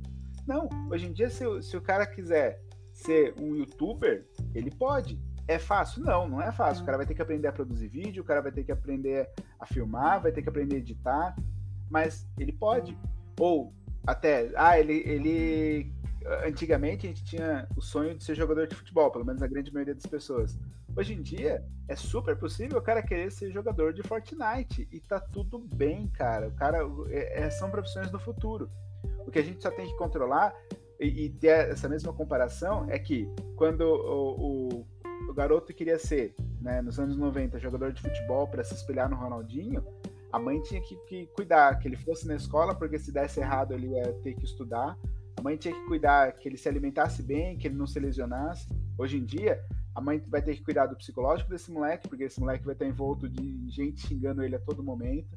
A mãe vai ter que cuidar com os horários, colocar uma rotina para ele, cuidar da alimentação, cuidar que ele vai na escola, porque se tudo der errado, ele tem que ir na escola do mesmo jeito. Né? Então, são, as responsabilidades elas mudaram um pouco, mas ainda continuam as mesmas. O que acontece é que normalmente as pessoas simplesmente falam: não, ele está ali no computador, dane-se a criança nos anos 90 era, ah, não, ele tá no campinho de futebol, dane-se a criança. Então, pais irresponsáveis naquela época continuam sendo pais irresponsáveis hoje. São Cara, pais... desculpa te interromper, mas que, que colocação genial que você fez. Ah, obrigado. É. Eu, não, é... eu, eu quero deixar bem claro que o nome desse, desse capítulo, desse episódio, vai ser Bruno para prefeito. É. Isso. é. Inicia, iniciando a campanha discussão. do Bruno. Bruno é o novo Joey. É, mas sabe o que acontece? Irmão. É que, é, que eu, é que eu já discuti muito sobre isso com outras pessoas e eu sou um defensor da informática em todos os locais possíveis, porque eu gosto. Né? Então, assim, eu já sonhei em ser jogador profissional de Dota, por exemplo, eu já sonhei em ser um programador foda, eu já sonhei nessas coisas. Mas eu, eu não nasci na geração perfeita para isso. A geração perfeita para isso é agora. Entendeu? Sim. Só que, assim, as responsabilidades, eh, e as pessoas culpam muito a informática ou o celular pelas falhas que elas mesmo tinham quando criança. Então, assim, a, a, eu quantos quantos adolescentes, quantos amigos meus já não, não, eu já não vi sendo abandonados pela família dentro de um campinho de futebol. Ah, mas futebol é um exercício. Tá, mas o cara tá exercitando. Se, eh, se, se a pessoa parar para prestar atenção, por exemplo, eu não jogo LoL, mas jogo Dota, que é, que é uma versão melhorada dele. Desculpa. Eu... Lá vem. Ah, não causa essas treta, eu não. Eu não, não jogo LOL, cara. Eu jogo é. TFT, velho. Minhas drogas são mais pesadas. Mas, Bom, assim, a, o, o e-mail do cast tá com o Salles. Azar é dele. É, exatamente. Mas assim, o, o, se vocês, se vocês estudarem um pouco esses jogos competitivos, como LoL, como Dota, como Fortnite, vocês vão ver a quantidade de multitarefa e de, de esforço mental que, essa, que esse adolescente, essa criança tem que fazer para ser um bom profissional nesse jogo. E tá tudo certo, ele pode ser isso. Ele pode ser, hoje em dia, um professor que dá aula em casa. Ele pode, na verdade, a, a informática trouxe pra gente o benefício da gente ser o que a gente quiser em qualquer lugar do mundo. A gente não precisa estar localizado naquele local. Né? Eu posso conhecer o mundo da minha casa. Isso é fantástico. O que acontece muito é que as pessoas elas veem essa ferramenta e usam ela errado o reducionismo, né? Eu acho que o grande problema continua sendo o reducionismo das pessoas. Exato, exato. E, e assim, é, é, o reducionismo e eu acrescento a transferência de responsabilidade. Né? É assim, é você não assumir a responsabilidade daquilo, da, no caso ali do seu filho mesmo.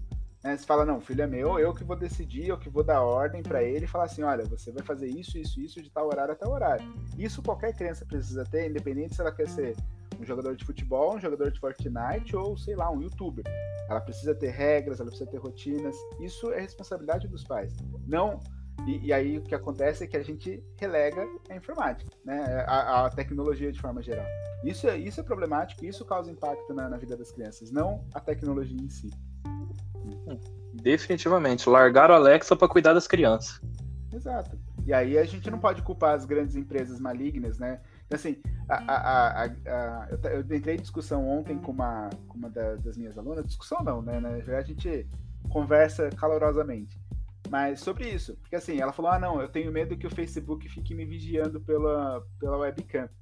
Eu falo, tá, mas veja, você tem medo que o Facebook fique te vigiando na webcam, mas você instalou um programa pirata. É muito mais fácil e lógico alguém invadir seu computador através de um programa pirata do que tentar acessar sua webcam para ver você se trocando de roupa. Entende? Não, não, faz, não faz muito sentido. As grandes corporações, geralmente as, as, as, grandes corporações, elas estão interessadas, obviamente, nos seus dados, mas elas não são tão evil assim. Elas vão entender como corporação, então elas vão gastar, ter um esforço mínimo para obter seus dados. Elas, elas querem lucro. É. Se você se deixa suscetível, ou você deixa suas crianças suscetíveis a isso, não é culpa da empresa. Exato, exato. Eu sou, eu sou, eu sou bem, bem, bem é, enfático nisso, né? A gente tem que assumir as responsabilidades nossas do que são efetivamente nossas responsabilidades e deixar responsabilidade da empresa porque é da empresa e a gente vai se protegendo e vai aprendendo a lidar. Né? De fato, ninguém sabe lidar muito bem com, com isso que está acontecendo no nosso mundo, né? É uma coisa muito nova e a gente não tem distanciamento histórico ainda para entender. Exato, exato. E assim, um detalhe: se vocês ouviram esse sonzinho de distorção, era isso que acontecia com as caixinhas de som antiga quando seu celular estava prestes a tocar. Elas te avisavam. Verdade. Cara, eu, alguém quer acrescentar mais alguma coisa? Não. Eu, eu, só quero. Eu quero colocar o meu direito à defesa aqui. O quê? Meu direito, direito à defesa. defesa. Ah, então defenda-se. Quando, quando eu falo da, da máquina evil e tudo mais, é uma piada. Hum. É porque assim, eu sou muito área de tecnologia, eu não sei lidar. Eu já reprovei em duas faculdades, praticamente, que a matéria que me reprovou era programação. Nossa. Uma foi programação de, de torno CNC, que era no curso técnico mecânica. Eu fui super bem fazendo o, o, o usando o torno de forma ali manual, de forma analógica, super bem, ótima nota. Partiu pro momento que eu tinha que fazer programação de torno CNC, eu reprovei duas vezes e larguei mão do curso. Nossa, cara, que dó. É tão Eu não-. Cara, mas eu não consigo. É uma tra... Eu sou muito ruim para essas coisas de programação. E o segundo foi ADS, que eu comecei a fazer. E, cara, quando eu peguei a aula de lógica, veja bem, o nome da aula é lógica. E eu não via lógica numa aula chamada lógica. Alguma coisa está muito errada. Você entrou num curso chamado Análise e Desenvolvimento de Sistemas sabendo disso. Entendeu? Ah, entendi. Aí eu cheguei e eu abando- eu abandonei o, seg- o- o segundo curso.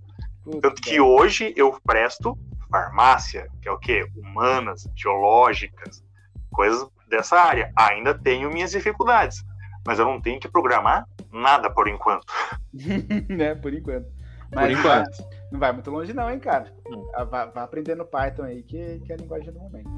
Não, mas eu- é isso, que, é isso que eu quero dizer. Tipo, a questão quando eu falo assim que eu não me dou bem com máquinas é que eu sou um daqueles, eu sou a prova viva de que você pode usar a máquina pro mal, entendeu? Eu nunca fo- voltei, me voltei pro conhecimento. Nunca me voltei para aprender usando o computador. Eu fui atrás das coisas inúteis e incompetentes, entendeu? Eu sempre fui desse tipo de pessoa. Hoje, uma coisa ou outra eu olho porque eu tive a ideia brilhante de querer fazer um podcast e gravar pelo celular. Então eu fui atrás de como que faz isso. Esse foi o meu. Olha, já é um grande ápice, já é uma grande evolução para minha pessoa. Entendeu? Mas ainda assim, dependo da ajuda do Luke para fazer roteiro. Às vezes depende da ajuda do- de, de um outro membro da galera para fazer uma ediçãozinha aqui, outra ali. Entendeu? Que eu não manjo. Eu me esforço para aprender, mas, cara, eu tenho uma dificuldade enorme. Tecnologia é minha fraqueza, tá ligado? Tanto que eu falo que em Filhos do Éden eu seria um Ishin, que são aqueles celestiais das províncias elementais, que a tecnologia do lado dele começa a falhar. Sou eu. Agora, você imagina, por exemplo, uma, uma criança com esse perfil que você tem no daqui a 20 anos, por exemplo. Né? Então, assim, é, é- é- esse é o ponto. Então, assim, se, uma- uma- se você hoje já sofre com isso, daqui a 20 anos você vai sofrer mais ainda. Só que você já vai ser um senhor maduro, já vai estar formado na sua profissão e tal. Agora, imagina uma criança que nasce hoje, que tem essa dificuldade, que não tem esse costume de lidar com tecnologia, daqui a 20 anos, onde ela vai começar a entrar no mercado de trabalho. Isso vai ser Olha, para ela. Eu não vou discutir isso porque eu tenho algumas propostas sobre isso, mas isso entraria se a gente fosse fazer uma discussão muito futurística sobre direito trabalhista e robótica para o futuro, e eu perderia pelo menos umas seis horas falando nisso e a gente terminaria o cast sem nem- ninguém querer ouvir. Mas ca- calma que a gente ainda. A pandemia vai acabar, se Deus quiser, a gente vai, vai sentar junto numa, numa mesa para discutir isso, Luke. que Isso, e eu, pre- eu tá preciso. Eu preciso de pelo menos duas Heineken para começar a falar disso. Ah, então Nossa. fechou. Então fechou que a gente já, já se acerta já nisso. Eu Mas, aceito uma enfim. band só pra poder ouvir vocês. Das viagens. Enfim, pra gente, aproveitando esses momentos finais, eu quero deixar aquele desafio inicial que eu tinha falado com vocês antes, pra pegar vocês de surpresa. Uhum. Isso eu quero propor também pra quem tá ouvindo a gente. Depois, manda a sua resposta no nosso e-mail. Qual que é o nosso e-mail, Salles? nerdanomalia.gmail.com nerdanomalia.gmail.com. Vocês também estão sendo convocados para mandar as suas respostas. A minha colocação que eu quero deixar para vocês, eu quero que vocês façam um esforço para imaginar isso. Começa assim. Em 2020, com acesso a banda larga, webcams, conteúdo por streaming, é, aplicativos de mensagem instantânea, o mundo ficou de seis meses a oito, dez meses em casa, vivendo em casa, fazendo compras de casa, trabalhando de casa, fazendo tudo dentro de casa, se comunicando com seus parentes, com seu psicólogo, com seu médico, dentro de casa. Agora, você, Salles, você, Bruno, você ouvinte, tenta imaginar para mim como seria esse isolamento em 2005. É pra responder já? Claro. muito videogame, cara.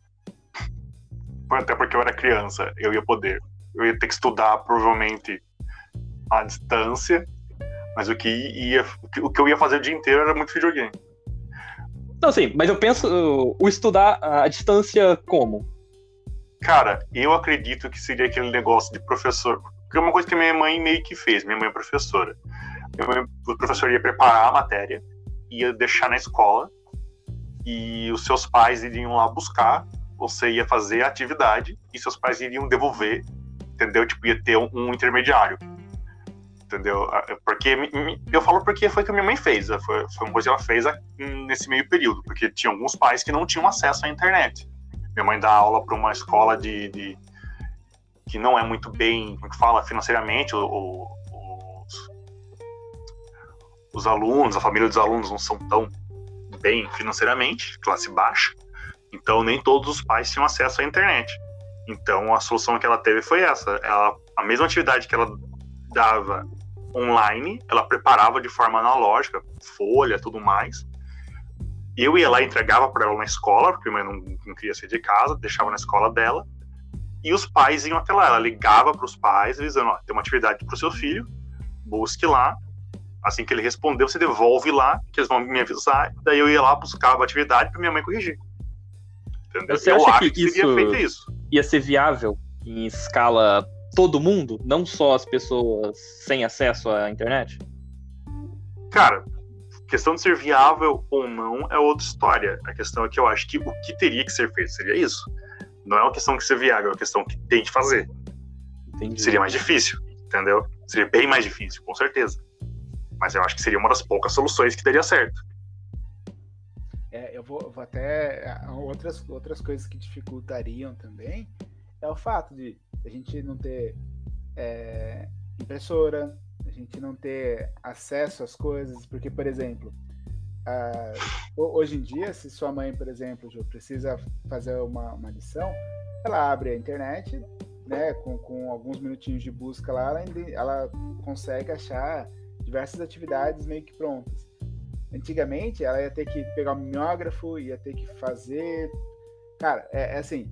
Seria mais trabalhoso. É, Seria é muito assim. mais trabalhoso. Mas eu, eu acho que a, a pandemia não teria muito para onde a gente fugir. A gente teria que realmente executar essas coisas.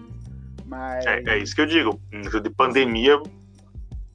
O, o, o, cenário, até mesmo, o cenário das empresas mesmo, pensando no trabalho, no te... hoje em dia, né, você tendo acesso a um computador e talvez uma VPN no máximo, você consegue acessar a rede do, da sua empresa, você consegue acessar os sistemas, você consegue acessar tudo.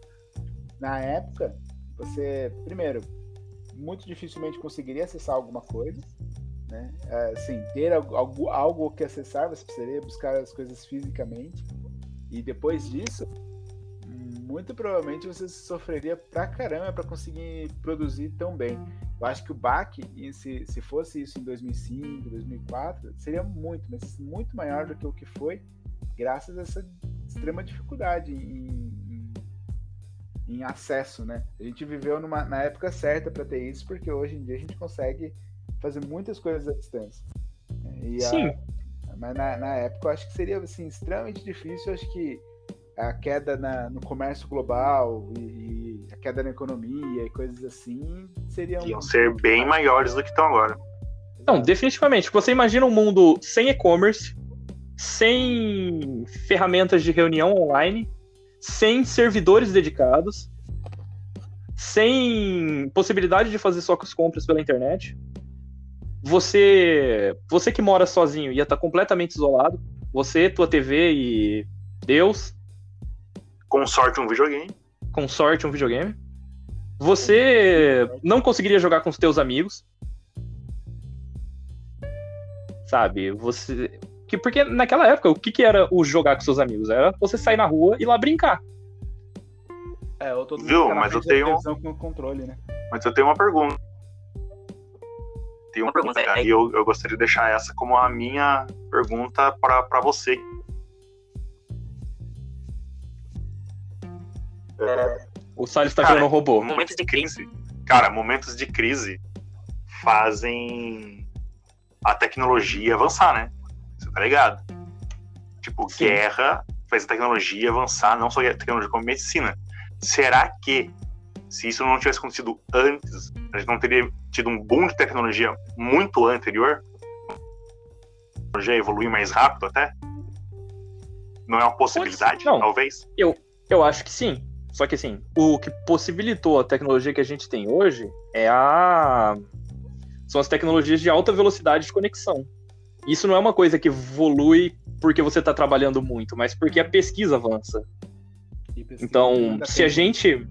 A gente que está na periferia do mundo. Em 2005 a gente não tinha acesso à banda larga. Então, por mais que a gente tivesse e-commerce, é, é lógico, nos Estados Unidos, o, a Amazon teria comprado 500 mil empresas e teria fundado a Internet 2. Mas aqui no Brasil, cara, eu acho que. Vamos colocar o governo da época. Não vamos nem colocar a tragédia que acontece atualmente. Não importaria. Teria sido um, um massacre, tanto econômico, tanto quanto social. Porque provavelmente qualquer pessoa que tinha dinheiro ter- iria para os lugares menos afetados. E eu não tô nem falando de isolamento por pandemia. Eu falo se a gente tivesse, sei lá, qualquer coisa, isolamento. É, e, e, ia ser cenário de filme apocalíptico mesmo. Né? Sim. Ia ser uma coisa. Né? Mas ainda bem que, que vivemos no, no- nos dias de hoje, né? É, e o senhor É. me deu uma ideia para uma aventura de RPG. Obrigado. De nada. A, a, a mente do mestre nunca para. Nunca para. Eu- Eu, sinceramente, eu acho que 2005 o Brasil entrou em isolamento. Maluco do céu, mas é, é gente na rua botando fogo em gente. Puta que pariu, eu queria fazer isso. Enfim. Enfim. Mas. Fiquei agora só com o sonho. Maldito. Aí é isso aí, senhores. Vocês querem acrescentar algo? Hum, eu não. Tô tranquilo. Hum, eu quero só. Ó, eu quero já bem claro, vou, vou conversar essas duas coisas rapidinha, entendeu? Mas não é pra dialogar sobre ela, porque já tá ficando grande. Beleza. Saudades Orkut e saudades MSN. Valeu, falou. Saudade de alguma coisa, Bruno? Hum, não, cara. Nem um pouco. Eu também não, cara. Só de pensar, olhando aqui pro lado, que 1.5 tera me faz não é suficiente pro PS4 e lembrar do cartão do cartão de memória do PS2 com 8 MB me dá uma leve depressão. É, não, eu tô, tô de boa. Eu adoro essa época que a gente vive, eu adoro os desafios que vão vir. E assim, eu olho pro passado, mas com, a- com, a com saudosismo, mas eu quero viver o futuro mesmo. Acho que o futuro É, o passado ficou de lições pra gente. Acho que a gente tem que tomar como lição e ajudar as pessoas a evoluírem também. Exato, exato. É? Agora a gente levanta a mão e olha. Tô brincando. Bom, então é isso, galera. O...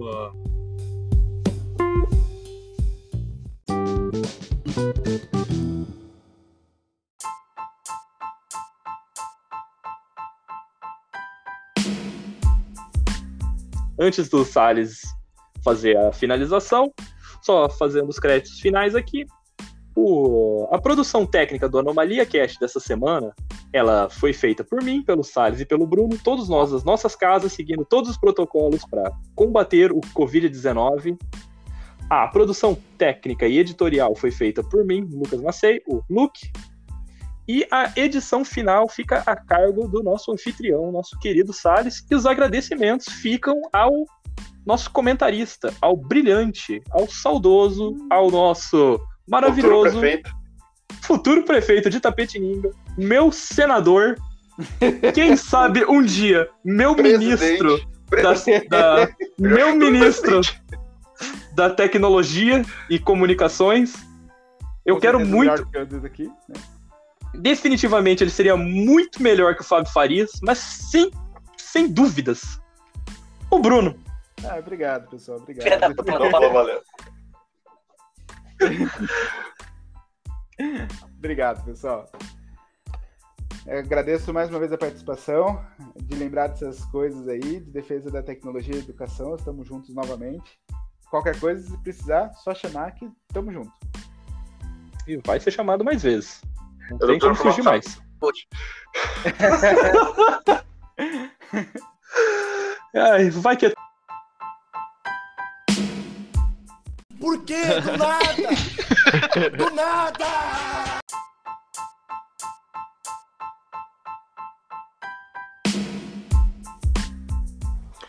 E para finalizar, mesmo um pós-gravação, é, gostaríamos de agradecer ao canal da Twitch do Luke, que segue o link na descrição do podcast, o canal na Twitch e do, jo e do YouTube do Joey, também segue na descrição do podcast, e o nosso canal do grupo querido é, Guilda do Dragão Perneta, que também faz uns vídeos maneiros no YouTube, sempre lembra da gente.